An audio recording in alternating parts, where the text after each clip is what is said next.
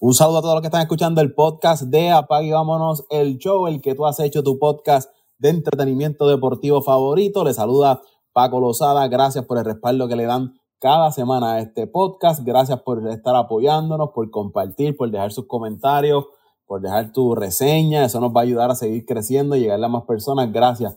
Estamos más que agradecidos por todo el respaldo que le dan cada semana el podcast de Apague Vámonos, el show semanitas que no estábamos con ustedes, pero aquí estamos ya de regreso. Vamos a hablar del béisbol de las grandes ligas. Terminó la serie mundial. Texas es el equipo campeón y ahora viene otra etapa atractiva, entretenida de las grandes ligas, que es el, el tiempo de las firmas de jugadores, las especulaciones, quién va para dónde, con quién va a firmar quién, etcétera, etcétera, los que se ilusionan, los que se les rompe el corazón.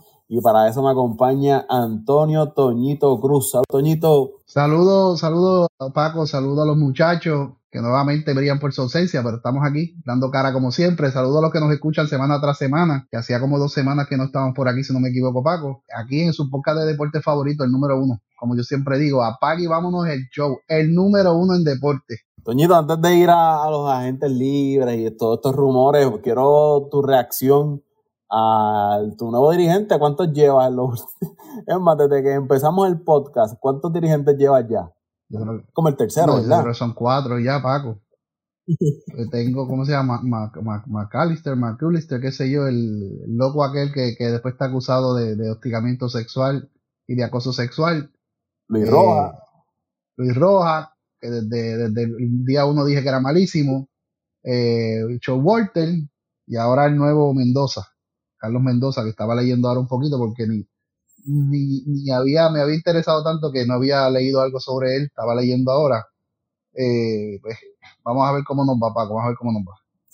Carlos Mendoza es venezolano, estuvo como coach de, de banco del equipo de los Yankees de, de, Nueva York. Él parece que tenía, ¿cómo te digo?, alguna aspiración en el equipo de, de los Yankees de algún momento, ¿verdad? Ser considerado para, para dirigente. Se recoge en la prensa, pero se le dio la oportunidad ahora con el equipo de, de los Mets de Nueva York. Así que vamos a ver cómo, cómo le va. Un dirigente prácticamente, ¿verdad? Novato en esa posición de dirigente en propiedad, ¿verdad? Aunque ha estado con el equipo de, de los Yankees como coach de banca, pero ese staff de los Yankees de Nueva York ha cogido candela en las últimas temporadas, empezando por su dirigente Aaron Boone, que los fanáticos han pedido la cabeza por años y aún el equipo lo, lo, ha mantenido ahí. Antes de que tú te expreses, yo quiero dejar algo claro, que hemos visto una tendencia de que los dirigentes que están ganando, ¿no? En la Serie Mundial son dirigentes veteranos. No es que estemos en contra de los novatos ni los dirigentes nuevos, siempre hay que dar la oportunidad. Yo, yo soy uno fiel creyente en la, en la sangre nueva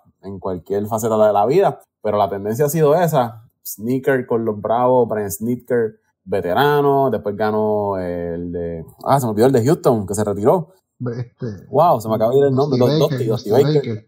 Dusty Baker, ahora vimos a, a Bruce Bochy, que son dirigentes, ¿verdad? Veteranos, quizás Alex Cora y AJ Hinch del equipo de, de, de Houston y Cora con Boston, pues podemos decir que son dirigentes bastante, bastante jóvenes, también Dave Martínez con, con Washington, pero los últimos años hemos visto que los dirigentes veteranos son los que han estado sobresaliendo en las grandes ligas. Eh, eh, es así, Paco, es así, es así. Y dirigentes, dirigentes veteranos que creen en, el, en lo básico del béisbol, en el, en el béisbol romántico, como muchos le llaman, en, en, el, béisbol pequeño, hacer las jugadas pequeñas, en confiar en su gente, en darle oportunidades a todo el mundo, no enfocarse solamente en una alineación unos jugadores. Eh, ese ha sido el éxito en las últimas temporadas.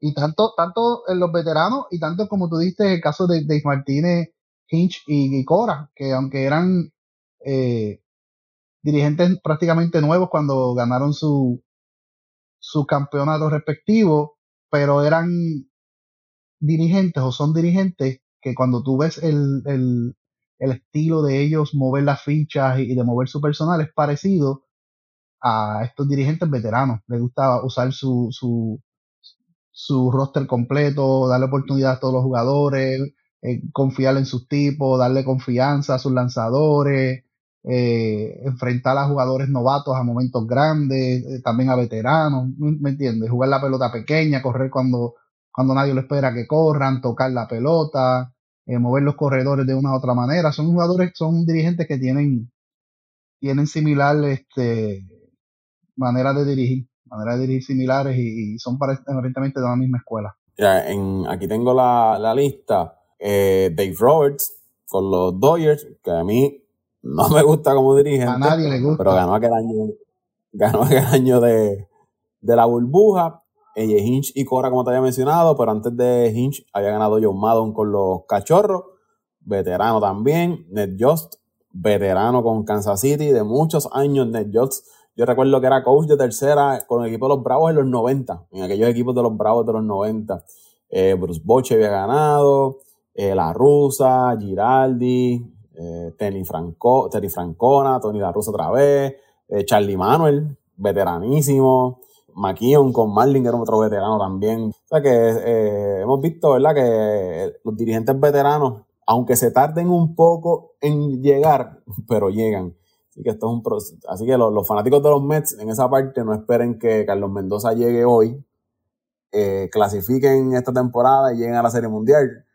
Este, yo pienso que lo traen también, Toñito, para este proceso de reestructuración que ya habían anunciado que iban a tener los Mets quizás un dirigente más joven que se acople más con el personal joven que los Mets le quieren dar la oportunidad y por eso es que, lo traen. Lo que me llama la atención, que todavía o no tienen un, un gerente general y que se especula de que no van a, nombrar un gerente general para la próxima temporada. lo que leí fue de que por el momento no es su prioridad.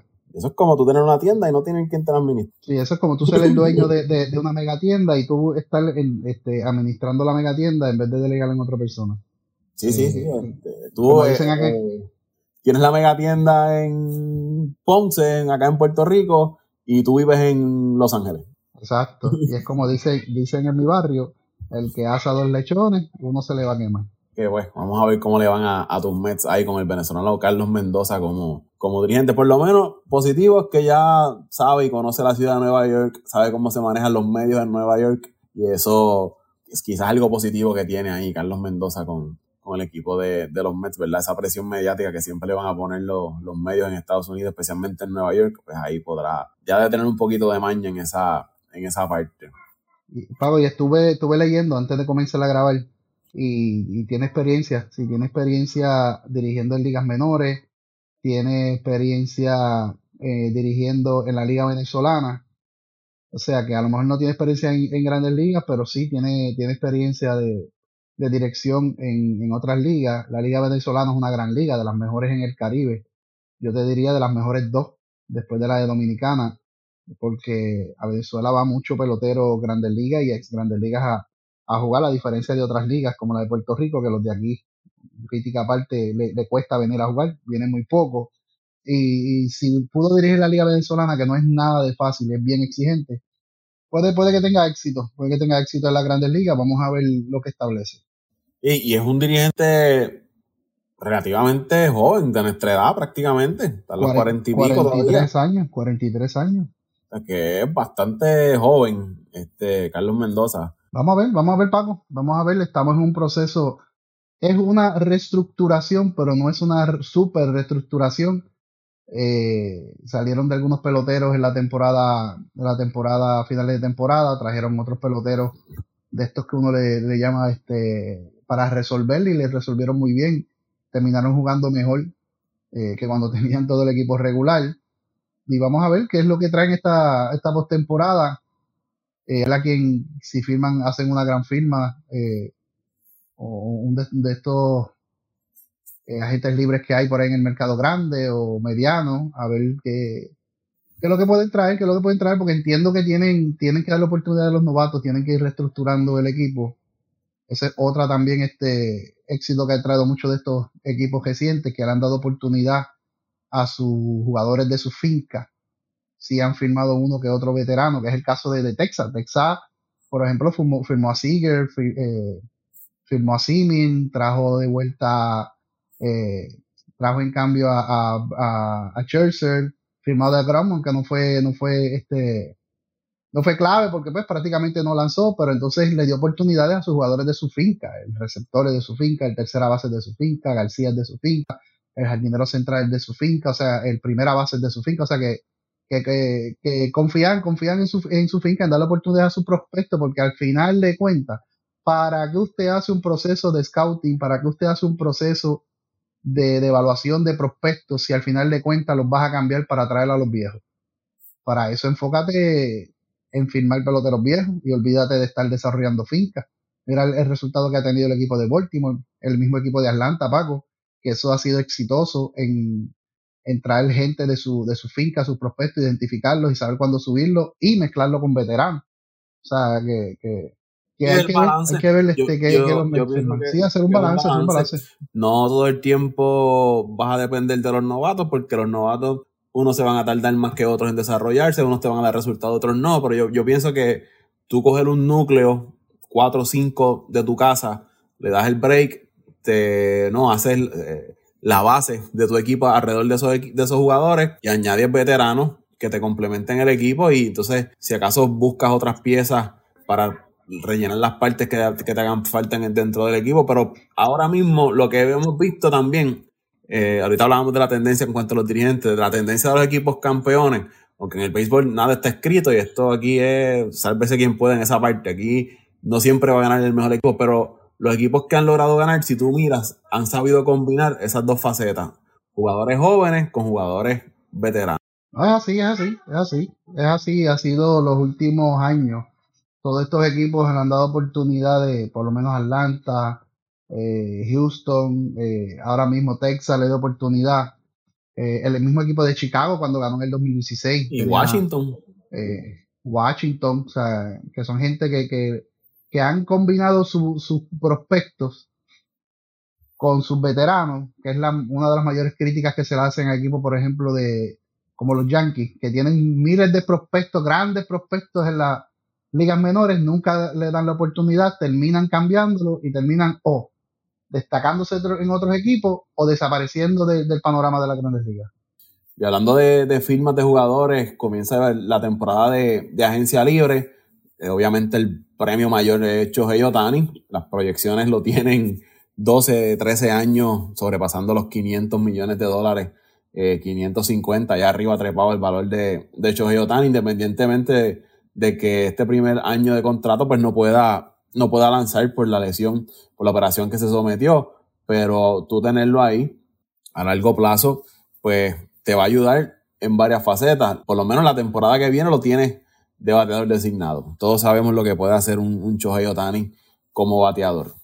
Es un factor de mercadeo grande para el equipo que, lo tenga porque esas camisas de Otani, esa mercancía de Otani se va a vender eh, como pan caliente y, el equipo va a sacarle dinero y cuando lo tenga, eh, ¿verdad? De, regreso, pues entonces tiene este jugador doble, ¿no? Lanzador y, y jugador de, y bateador, ¿no? Y así que el, equipo que pueda darle el dinero, pues creo que va a ser una, buena inversión, a menos que venga una lesión, Dios no lo quiera y, le afecte su carrera, pero no creo que sea, que sea el caso. Pero tú crees que, y, lo habíamos hablado antes, pero tú crees que hay un equipo que le, que le vaya a dar esos 12 años y esos 500 millones de dólares? ¿O tú crees que se amarren un poco menos años, una buena cantidad de dinero, unos 300 millones, por darte un número, y quizás en vez de darte esos 12 años, te doy 6, por, ejemplo. Eh, es, que, es que es impredecible, Paco, porque como está el mercado hoy en día y, como ya los equipos se, dieron cuenta que no es solamente lo que le saquen en el terreno a los peloteros, es sino también lo que le saquen, como tú mencionaste, en, y aquí me, voy a guiar de Luisito, tanto que lo criticamos, de Luisito Vázquez, en lo que le saquen en el mercadeo, en publicidad, en eventos, en mercancía, en taquillas y en muchas otras cosas que, que corren alrededor de los equipos de grandes ligas. va a haber quien haga el análisis. Yo entiendo que 12, 13 años mucho, demasiado tiempo. Él tiene 28 años, creo que tiene, ¿verdad? Ya. Sí, está cerca de los 30 ya. O sea, y darle 12 años, treparlo de los 42, como que 40, 42 años, como que no es, no es negocio. Yo sí, yo sí le daría un contratito de 5, 7 años por una cantidad de dinero sustancial y bonificaciones. Eh, pero siempre va a haber quien está dispuesto, Paco. Yo he aprendido en esto de, del mundo de los negocios y de las empresas, el mundo capitalista, que no importa lo caro que esté un producto, siempre va, a haber alguien que esté dispuesto a pagar lo que tú pidas, ya sea por conveniencia, por convicción o por decir yo lo tengo. O sea, siempre va a haber alguien este, dispuesto a pagar el precio. Vamos a ver si, si el que no lance esta temporada que viene sea un, un, un, punto a su contra de que le baje valor. Yo no entiendo que no debe serlo, porque sí, esta temporada no te va a lanzar, pero ya lo tienes las próximas temporadas, por ejemplo. Si lo firmas a siete años, pierdes un año, pero vas a tener siete años, donde lo vas a tener en doble función. Además de lo que representa para un equipo, es un tipo ganador. Ya vimos cómo ganó el Clásico Mundial con, con Japón y cómo él terminó ese, ese Clásico Mundial, lo dio todo por su equipo. Y pues Paco, como te dije otra vez, es impredecible, es impredecible. Pero yo entiendo que el mejor negocio para él y para cualquier equipo, si tiene 28 años, 29 años, es dar un contratito de, de, de 7 años que te llega hasta los 34, 35, 36 años. Es un pelotero que se cuida. Yo leí, he leído artículos de él y he visto eh, documentales de él lo mucho que él se cuida, lo disciplinado que es, es un muchacho que no le gusta la vida loca, vida alegre, que ahorra, que se alimenta bien, no le gustan los, los, megalujos, o sea que, que, es un pelotero que si se cuida, más allá de las lesiones que puedan ocurrir en el terreno, que muchas veces son impredecibles, es un pelotero que te va a rendir siete años, siete años, y lo que te da en el equipo, además de en el terreno, como te dije, en fuera del terreno, en la mercancía, la publicidad, las taquillas, todo lo que hay alrededor de los equipos de grandes ligas, pues eh, yo entiendo que de 6, 7 años es un contrato muy, muy beneficioso para él y para cualquier equipo. Pero es impredecible saber si va a haber quien le dé los 13 años, Paco. Y eso, eso que tú mencionaste ahorita es un punto. Siempre este, alguien va a comprar el producto para eso mismo. Para decir, al menos yo lo tengo, es mío, me pertenece. Este, y siempre va a aparecer alguien que le va a dar esa cantidad de dinero. Se rumora el equipo de los Dodgers, se rumora San Francisco y se rumora el equipo de Texas como posibles candidatos para el equipo de, digo, para firmar a Otani. Vamos a ver si esos rumores son, son ciertos. Yo creo y mi balanza se tiende a inclinar un poco a un equipo de los Dodgers. Es lo que me haría, me haría sentido. Equipo de Costa Oeste, ya ha estado en Los Ángeles y es un equipo eh, con opciones reales de ganar la Serie Mundial y con oh. dinero para invertir. Y la, la otra que se rumora mucho es que se queda en Anaheim, o sea, en, los angelinos. Eh, equipo que lo trajo, equipo que le dio un buen contrato, equipo que ha construido alrededor de él y de, y de Trout una, una estrategia y una imagen de mercadeo espectacular, que aunque no han ganado, se han quedado cortos, las últimas temporadas han sido desastres para ellos con los equipos que han, que han confeccionado. pero ese parque no, y ese parque no se vacía, Paco. Ese parque no se vacía. Las camisas de Trau y Otani están en las dos entre las más vendidas. Fue más o menos la misma estrategia que utilizaron cuando, cuando eh, llevaron a su equipo Albert Pujols. O sea, no, no pierden, no pierden, no pierden. Yo entiendo que debe estar ahí en el área oeste, quedarse en Los Ángeles ya San Diego está descartado, San Diego está en quiebra, está pidiendo préstamos para mantenerse operado. Eso de San Diego, 50 millones de dólares para poder, eh, para poder operar. Eso, eso, eso es un negocio, como dicen por ahí, mal administrado. Mal administrado. Y, un parque que, que, que, se llena, un equipo que ha tenido literalmente buenas temporadas, con buenos jugadores, pero se volvieron locos dando mucho dinero a muchos jugadores. Eh, y ahí este, se limitaron en su flujo de efectivo. Si lo veremos en un equipo del área central, no creo, Paco. No hay equipo en el área central que tenga el dinero para darle lo que él pide. Aún así, con la, atractivo. el, mercado más atractivo en la central viene siendo Chicago.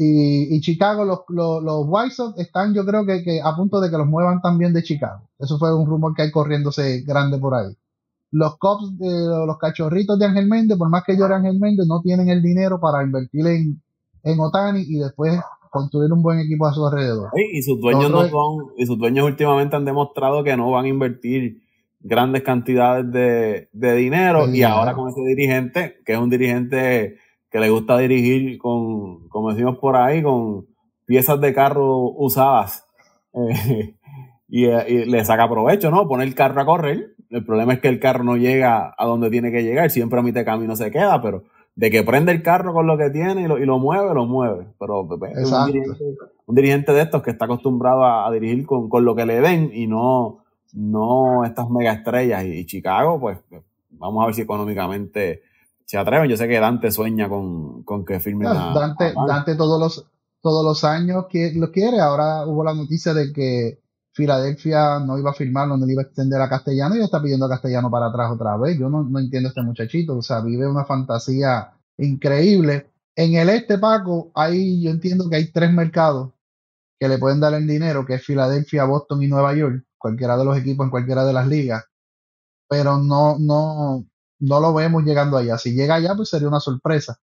De llegar al este, yo entiendo que sería en cualquiera de los dos equipos de Nueva York no sé si Boston eh, se arriesgaría, aunque es un mercado grande, un equipo con, económicamente este, estable, no sé si se arriesgaría a hacer esa firma, pero eh, Tampa Bay ya tú sabes que no le gusta invertir. Washington eh, está en reestructuración y no es una franquicia pudiente, como que dice. Atlanta es una franquicia de buenos ingresos, pero le pasa lo mismo que a Milwaukee. Eh, no le gusta soltar mucho dinero y confían más en su estrategia que le ha funcionado de desarrollo de sus fincas y mantener peloteros. Quizás en el, en el este un Baltimore como un wildcard ahí, porque tienen el dinero, están en el este, aunque ese mercado de Baltimore, ¿verdad? No es un supermercado comparado con las otras ciudades del este. Pero tampoco es un mercado malo. Maryland no es, no es un mercado malo. Lo que pasa es que estos últimos, yo te diría 5 o 10 años, se han acostumbrado a estar este, viviendo del, del tax de lujo de los demás equipos, igual que Pittsburgh pero pues por lo menos este año eh, lograron ganar la división, confeccionar un buen equipo, igual Paco, con jóvenes y veteranos. O sea, eh, volvemos a ver la mezcla y bien dirigido. Eh, pero yo entiendo que se queda en el oeste o en el, en el este solo tres mercados, cuatro, o sea, tres mercados que es Nueva York, Filadelfia y Boston. No hay nada más que lo pueda firmar por ahí. Cualquier cosa fuera de eso sería una gran sorpresa. Sí, eh, hablamos ahorita, ¿verdad? Mencionamos hace unos minutos atrás lo de lo del equipo de, San Diego, que añadiendo a esto de que tuvieron que pedir un préstamo para poder operar, ya se está hablando de que posiblemente salgan del campo corto que, firmaron de Sander Bogart, que posiblemente muevan otros otros jugadores y que quizás se mantengan con lo que, bueno, Juan Soto ha estado sonando de que posiblemente lo traspasen al equipo de, de los Yankees, es el rumor más fuerte que ha estado, que ha estado corriendo eh, se queden con Machado y un Fernando Tatís. Oye, lo de Fernando Tatís eh, me sorprende un poco de que haya recibido, no que me sorprenda, pero lo que, no es como lo puedo plantear, la madurez que quizás se le vio esta temporada que pasó y cómo callado, sin hacer mucho ruido después de los problemas que tuvo hace varias temporadas atrás dentro y fuera del terreno,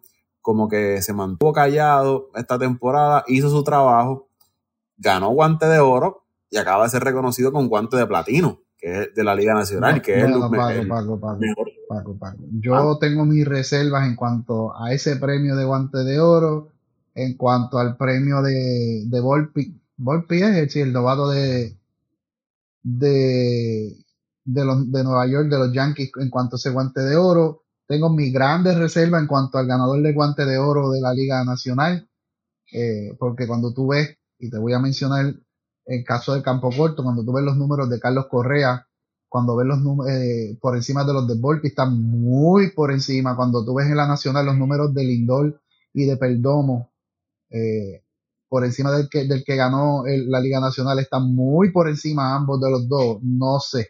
Yo tengo mis reservas, o nuevamente, pero Fernando Tatís se llevó el guante de platino. Sí, hay que ver, hay que ver, hay que ver, que por lo menos. De, ¿verdad? De, la Liga Nacional. Eh, y estuve mirando, porque también yo dije, Fernando Tatís, ¿qué, hizo Fernando Tatís ahí en ese, en ese bosque? Y, y fue el jugador, ¿verdad? Que, que más carreras salvó en, en su posición. Eh, su brazo, obviamente, estos son unas métricas que no es lo que uno está acostumbrado de asistencias, puestos este, puesto fuera, whatever, ¿verdad? Una eh, béisbol. No, ni los, er, ni los errores, posiblemente él hizo más errores que otro jugador y, le dieron, y, y, en el caso de Volpi fue así. ganó el guante de oro porque fue el que, el que más, el que salvó más carreras, qué sé yo, que cayó la, la, la, la, la estadística esta que miden ahora. Pero cuando tú miras a ver los jóvenes, fue un desastre en el campo corto. O sea, hubo jugadores por muy por encima de él en cuanto a defensiva, por ciento de, de, de fildeo y otras cosas. Pero pues porque lo miden porque salva carrera. No, señores, son, son unos, son unos criterios más amplios. Sí, no, y, eh, le miden, ¿verdad? El, brazo, cuánto eh, pone fuera con, con, su brazo cuando él está, ¿verdad? Cuando batean hacia allá, cuántos corredores salen a adelantar en base porque le temen a, su brazo, la velocidad con la que lanza, el porciento de, de, hombres que saca cuando salen a moverse de base, cuando bateaban para refill. Muchas cosas que, que miden, pero más allá de, si valió la pena o no, pero lo, lo que ves es que fue un Fernando Tatí que esta temporada, como decía, calladito por ahí, de hecho, ni en los padres se, mencionaba mucho. Era pues que se quede callado para que siga jugando bien, porque cuando, cuando se pone extravagante y hace todos esos jegueros fuera del tejeno, las temporadas son, son un desastre, no tanto, en, no tanto en los números, porque pone buenos números, sino en que no termina las temporadas, se lesiona, se busca problemas fuera del tejeno. Que se quede calladito, aparentemente. Y, que lo cuestionaban mucho su defensa en el campo corto. Más allá de su salud, por eso es que lo mueven al, al bosque de la derecha. Exacto, exacto, no, y, y, con Bogart ahí, o sea, con Bogart ahí tiene que, que, que ceder el campo corto. Que desde que entró a la Grandes Ligas ha sido bendecido por, por, por los medios y aún, y aún sin haber llevado un año completo de temporada ya tiene un mega contrato, eh, que para mí sigue siendo un error, porque no es, no es, no ha demostrado ser un jugador consistente y tanto en, en, en, en, el terreno como, como en el tiempo de juego que tiene, se, se lastima mucho. Pero pues, lamentablemente hoy en día en el béisbol no es el mejor que ejecute, sino el, la cara más linda o el que tenga un mejor nombre o el que los medios le den este, mayor atención, se está convirtiendo en algo parecido como la NBA, Paco, que muchas veces los premios los ganan los jugadores y la atención se la llevan los jugadores preferidos de la prensa, no los que verdaderamente sean los que mejor se están desarrollando. así que pues buena ahí por, por Fernando Tatís. Y, y, mi punto era ese, ¿no? Mi punto era quizás un Fernando Tatís que ya está entrando en ese proceso de, de agarrar madurez y entender la responsabilidad que tiene como figura eh, importante en el béisbol de la Grandes Ligas, porque nos gusta o no, es una de las principales figuras que se le da cobertura a nivel mediático en el béisbol de las Grandes Ligas. Oye, Toñito, estaba viendo por ahí lo de Yamamoto. Suena mucho para el equipo de los Yankees y el equipo de los Mets de Nueva York, pero yo no sé si los Mets ahora realmente estarían interesados en, llevarse a, Yamamoto. Eh, Senga le salió, me parece a mí, muy, muy bueno esa, esa apuesta por, por Senga. Yamamoto, 25 años, está próximo eh, fenómeno japonés que estaría llegando al béisbol de las grandes ligas. Eh, cuando digo fenómeno me refiero ¿no? al gran jugador de Japón que estaría llegando al béisbol de las grandes ligas yo, yo, entiendo que sería como un premio de consolación para los Yankees y los Mets si no lograran firmar a, a. Eh, he visto este algunos de sus highlights de su último de hecho, de hecho el último juego que tiro completo allá, eso que sé yo, siento qué sé yo cuántos lanzamientos. Eh, lo que hablan los reportajes tanto de Estados Unidos como de Japón de él, eh, y promete mucho, promete mucho Paco, pero eh, yo entiendo que es un premio de consolación para el que no se llevó Tani. Eh, le va a ser de mucha ayuda. Como tú dijiste, Senga nos ha, nos ha salido buenísimo. El, el lanzador más consistente, el de más victorias, entre los finalistas del novato del año. Tiene números de sayón aunque no se lo gane. Eh, y, y, no, no estaría mal apostar por, por, por otro, otro fenómeno. Sabemos que muchos de estos super fenómenos cuando llegan este, japoneses, cuando llegan a grandes ligas no son igual. Ha pasado muchas veces. Yo te, yo te diría que más las veces que no han rendido que las que han rendido. Pero, pero entiendo que es un premio de consolación para que él no se lleve Otani. Y, un lanzador. Una, ¿cómo te digo? Una efectividad de menos de dos puntos en Japón. Acá quizás se, se convierte en 2.50, tres puntos de, de efectividad. Mira, en grandes ligas cualquier efectividad que esté de 3.80 para abajo es buena. 350, 320 es buenísima. Si él, si él está en 210, 220 por allá en Japón y se traduce en Estados Unidos a una efectividad de 280, 310, 320 es, buenísimo, Paco. Es excelente. De Yamamoto se proyecta un contrato 6 años, 120, 140 millones de, dólares. Quizás uno entre 20 y 25 millones de dólares el equipo que, que lo firme. Contrato, eso es, ¿verdad? En promedio anual, pues, pero sería un contrato escalonado. También el equipo tiene que pagar, ¿no? Este fee que, tienen que pagarle al equipo de, Japón por, llevárselo al, béisbol de las grandes ligas, así que esa cantidad aumentaría. Se rumora mucho equipos como San Luis, que necesitan desesperadamente un iniciador estelar en su cuerpo de, lanzadores. Los Mets se habían mencionado, eh, equipos como los Dodgers, equipos que le hace falta iniciadores. Esos tres equipos son los más que han sonado en cuanto a, a Yamamoto. Los Yankees habían sonado, pero no sé si los Yankees estén dispuestos a invertir más dinero en otro lanzador, porque ya tenían ese contrato de Carlos eh, Rondón, tenían el de Gary Cole. No sé si quieren apostar a otro mega contrato en un, en un lanzador.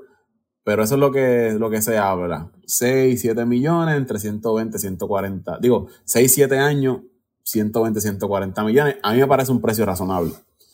Digo, hay que sumarle los quizás 20 millones que tengan que pagar por, por firmarlo, pero si es tan bueno como dicen, me parece un precio razonable. Y tiene 25 años nada más. Sí, que un contratito de, de, de 8 o 10 años no, no, vendría nada de bien. Digo, perdón, nada de mal.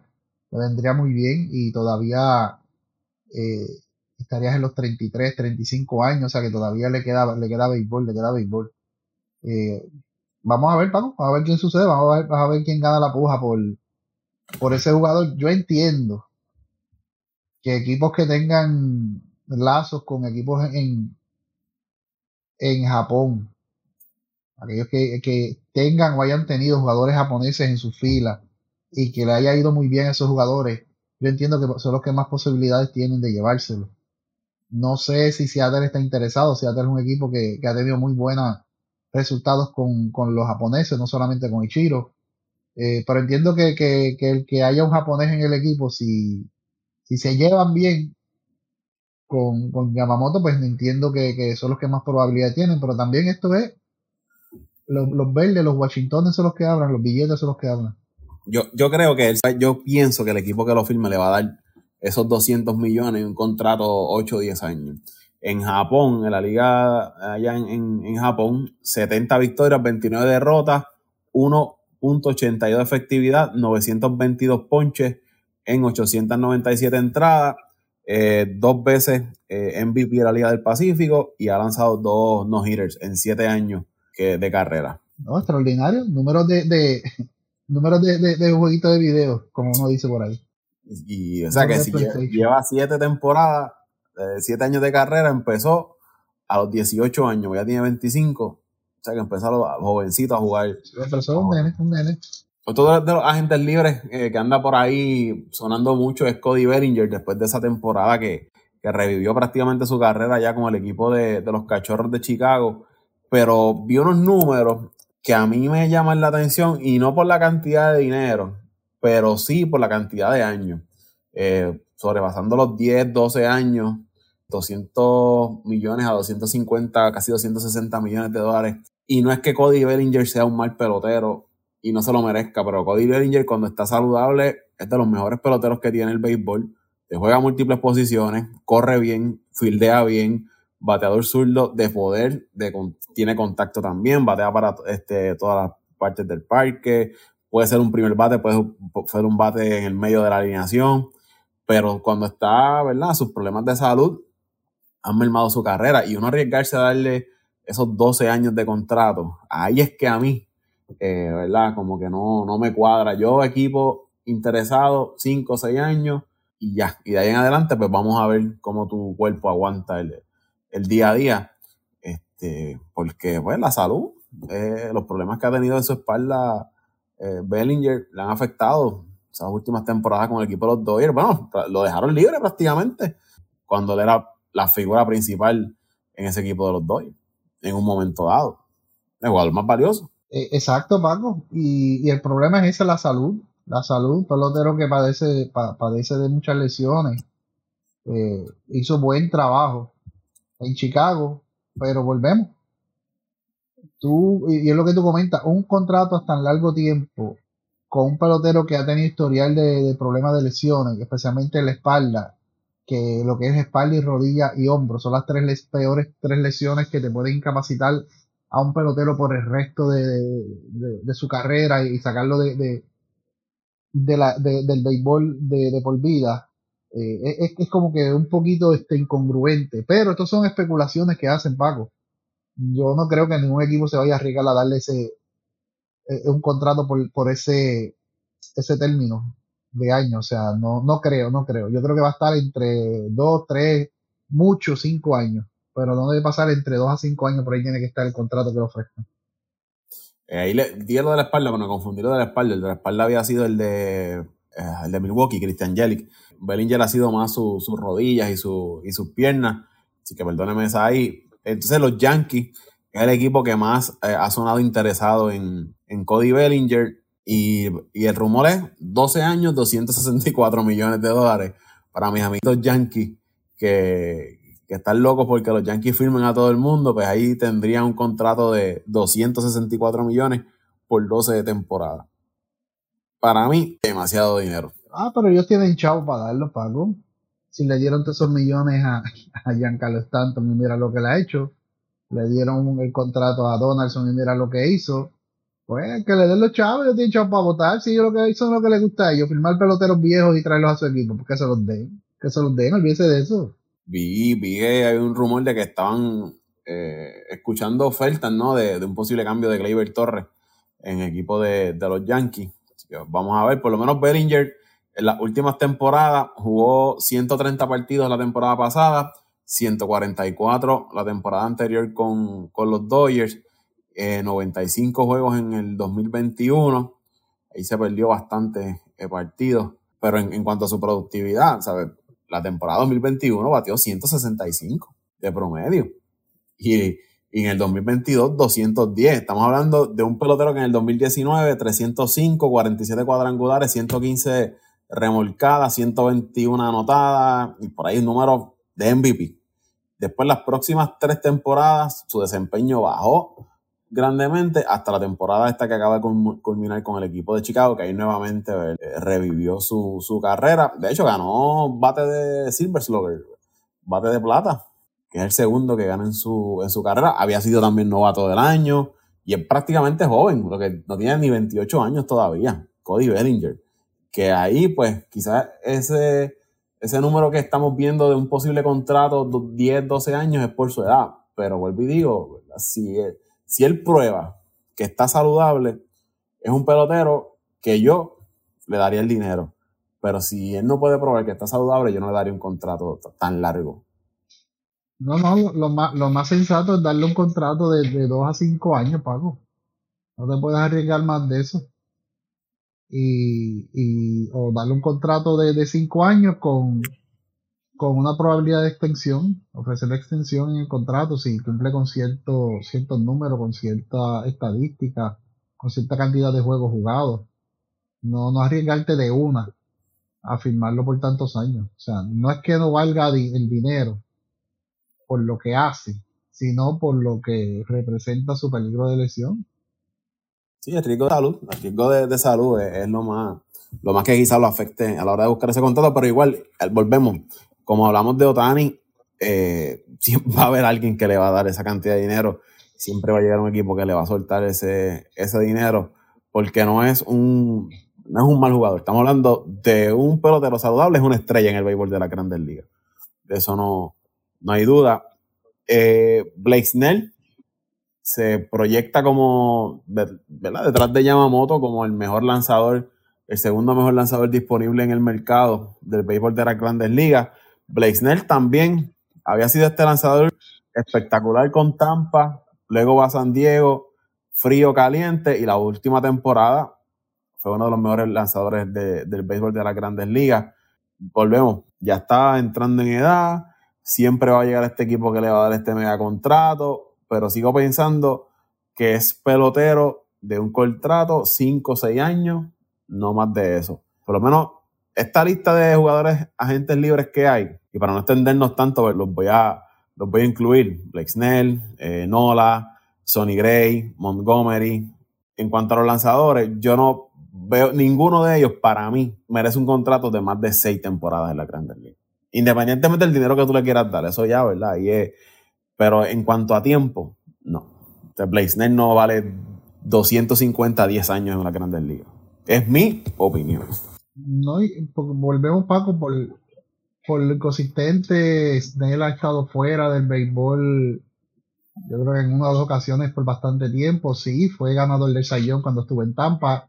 Se menciona como finalista o posible ganador del, Sayón ahora, esta temporada. Eh, pero un, otro pelotero, volvemos, por lo mismo de Bellinger que, que su, su, incógnita de si, si, su salud va a ser la va a estar lo suficientemente saludable para poder completar temporadas completas o cierta cantidad de, de aperturas, de salida o llegar a una, a una postemporada saludable como lo necesita el equipo que lo firme, porque obviamente lo van a firmar con una con una expectativa de que los ayude a conseguir una clasificación o un campeonato.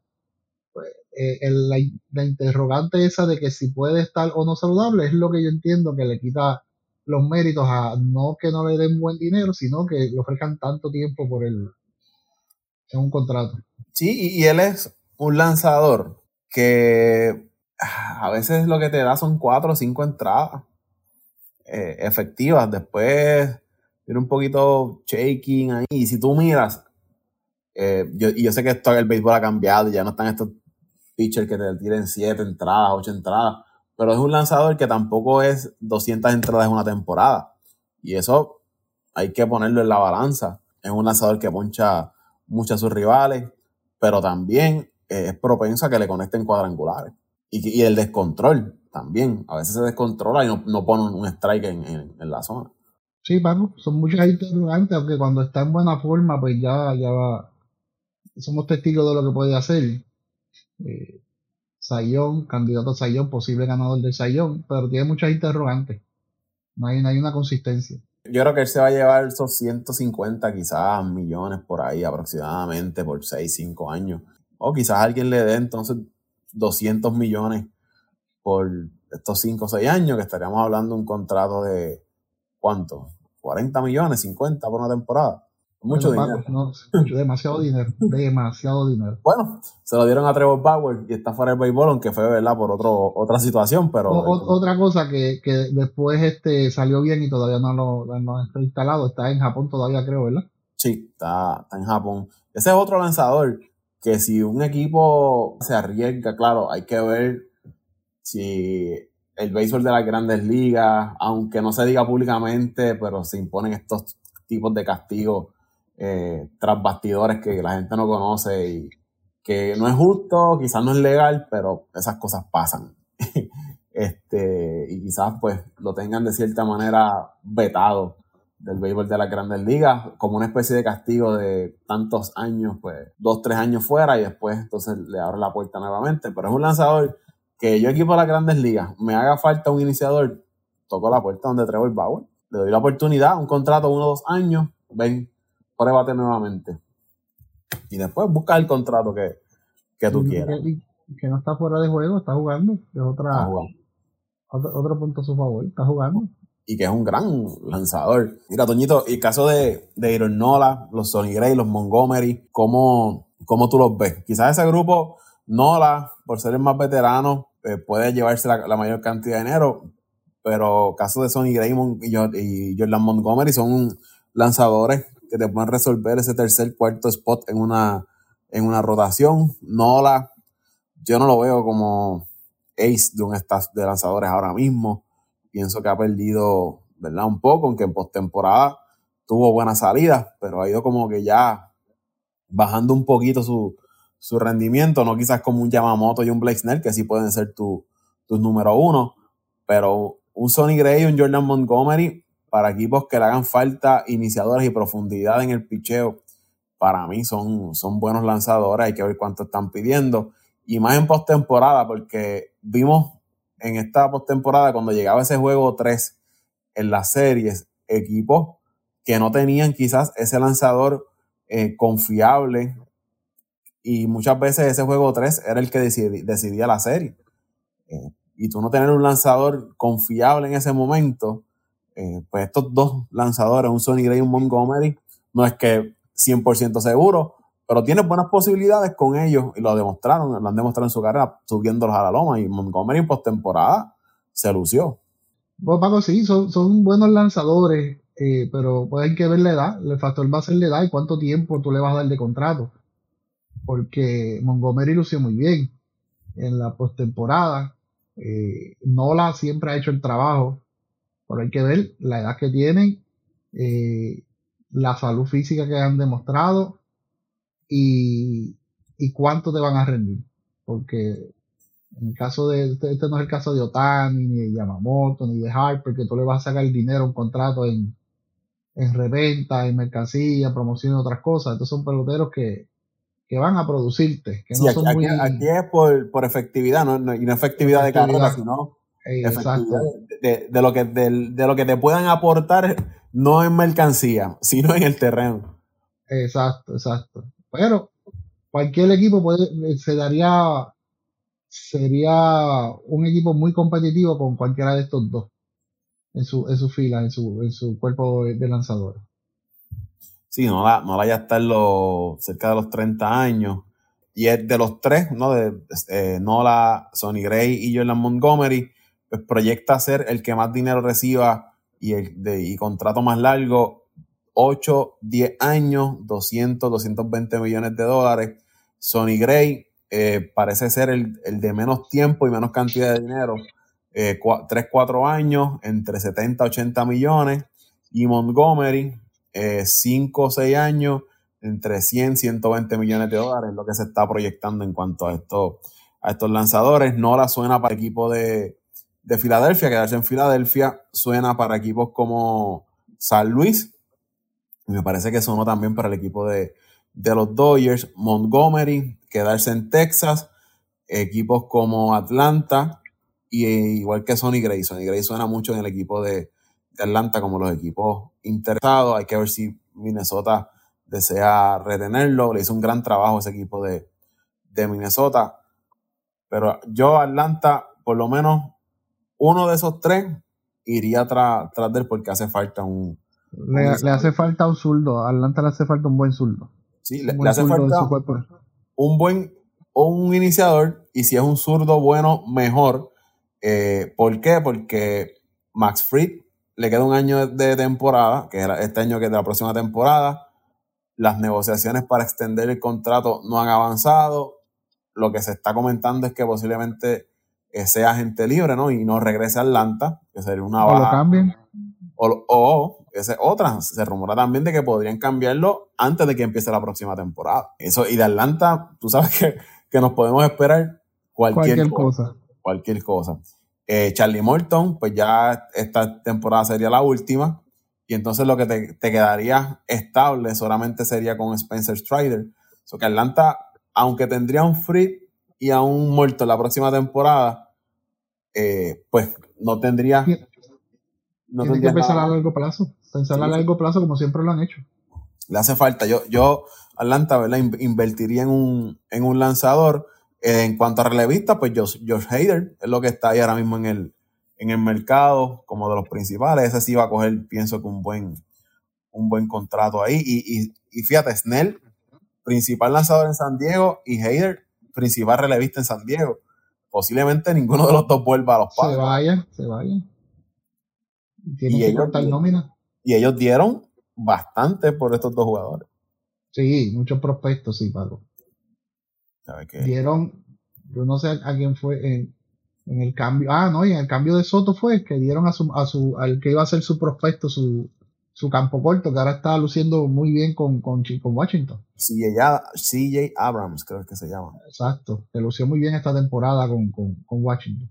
En el caso de Josh Hader se habla de un contrato parecido al que recibió Edwin Díaz con, con los Mets. Yo no creo, ah, no sé, que llegue a esa cantidad. No, no, no, porque no, no, no ha, ha sido buen cerrador, pero no ha sido, no sé, tan dominante como lo ha sido Edwin Díaz en estas últimas dos, tres temporadas. O sea, no, no ha sido tan dominante. Sí, eh, ha tenido sus momentos buenos, eh, donde llega una novena entrada y entra ahí y tú dices, pues se acabó el juego, pero ha tenido otras temporadas y otros y, muchos, muchos eh, momentos este, malísimos. Ya para terminar, ¿verdad? Con esta lista de los top 10 agentes libres, está JD Martínez con el equipo de, de los Dodgers, que fue bateador designado. Me parece que tuvo una buena temporada cuando parecía ya que venía bajando su carrera en Boston.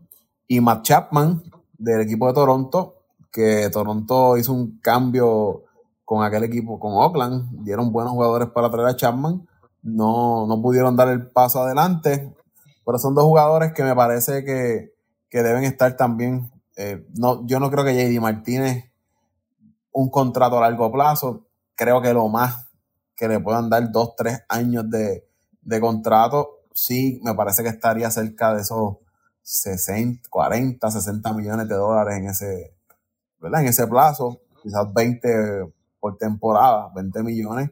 Y Chapman, pues quizás unos 6 años, eh, unos 120 dólares, millones, no sé. Por ahí sería más o menos lo, que yo veo que Chapman se estaría llevando. No, Chapman, este, perdón, Chapman, no, este, Martínez, y Martínez sería un bateador designado de lujo para aquel equipo que tenga un hueco en, esa parte de la alineación. Chapman, eh, este año ofensivamente no le fue muy bien con Toronto, pero defensivamente sabemos que es una de las mejores tercera bases defensivamente en la liga. Eh, así que cualquiera de los dos caería muy bien en un equipo que necesite reforzar tanto la tercera base y la defensa como, como la ofensiva, porque Jerry Martínez sabemos que es un gran pelotero ofensivo, batea con poder para, para ambas bandas, eh, tiene buen contacto, es un veterano, líder, tipo tranquilo, cosas raras en los cubanos hoy en día en las grandes ligas, un tipo tranquilo, eh, que no escucha mucha controversia de él. Así que caería muy bien, caería muy bien en cualquier equipo, en cualquier equipo de bateador designado que, le haga falta eh, fortalecer la alineación. ¿Algún otro por ahí que, que se nos haya quedado en comentar de, de estos agentes libres que andan por, por ahí? Hay, hay muchos peloteros que también quizás no son grandes nombres que puedan ayudar a equipos eh, contendores, como el caso de un este Oscar Hernández, eh, Gurriel, el del equipo de, Arizona, el caso del mismo Eddie Rosario, que ahora es agente libre, eh, otros lanzadores, eh, iniciadores y relevistas, que necesariamente estén en este grupo de, los principales 10, pero ayudan a cualquier equipo. No, y que son las firmas. que te, Marcus las firmas que te salen baratitas y después son las mejores que te rinden. Estos peloteros así que, hay, hay, hay bastantes eh, peloteros disponibles ahora mismo en el, en el mercado para equipos que, necesiten llenar sus huecos, equipos que no le haga falta mucho, mucho para dar el próximo paso. Eh, por ahí anda Jamer Candelario del equipo de Chicago, un buen bateador. Eh, Eduardo Rodríguez, el zurdo, el lanzador que fue de Boston. Yolito, aunque tuvo una temporada desastrosa, tuvo sus buenos. Mira, el Lugo, que estuvo con, los Mets, que es un buen lanzador, también estuvo ahora con, San Diego. Con San Diego, un buen... Eh, intermedio. Sí, o, y hay equipos que, fíjate, lo que estaba viendo también, que hay equipos que lo pueden llevar como un iniciador, un quinto iniciador en una, en una rotación. Lo, lo pueden llevar como doble función, como, como estuvo mm. con los Mets, que cuando necesitaban descansar a uno de sus iniciadores o caían en, este periodo de lesión algunos de sus iniciadores, él era su, inicialista, como también era el que te tiraba la séptima, la octava, la novena, o un relevo largo, o era el zero man. O sea, que, tiene muchas funciones el Lugo, y es un lanzador eh, que entre menos lance, más efectivo. Es un lanzador que en postemporada le cae bien a los equipos, porque en esos juegos que a veces llegas y dices, ¿quién me va a iniciar hoy? Voy a juego de bullpen. El Lugo es el tipo que tú utilizarías en ese tipo de, juegos, 3, 4 entradas y después bajar el bullpen. Exacto, exacto. Y un tipo efectivo que, como te digo, Paco, que los meses se dieron cuenta que entre menos entradas tirara, más efectivo era, porque él tenía un problema, que él tenía una recta sobre 92, 94 millas, pero mientras iban pasando la entrada, él se iba administrando y la velocidad iba bajando. Y se dieron cuenta que entre menos entradas tirara, más, más, eh, más tiempo, o por más tiempo podía mantener esa recta eh, rápida, esa bola rápida, eh, mantenerla por más entradas, y por eso fue que lo trajeron entonces a relevar intermedio, una o dos entradas, cero más. y, le fue muy efectivo a los Mets. A me dio mucha pena cuando se fue eh, hacia San Diego, firmó con San Diego, pero, pero es un buen prospecto para un quinto lanzador o, un, relevista intermedio, un ser humano. Eh, por ahí estaba eh, Jack Flaherty, que lanzó con, con San Luis, recuerda que era el principal lanzador de ese equipo de San Luis, luego las lesiones pues fueron disminuyendo su, su potencial. Michael Waka, veterano que hace trabajo.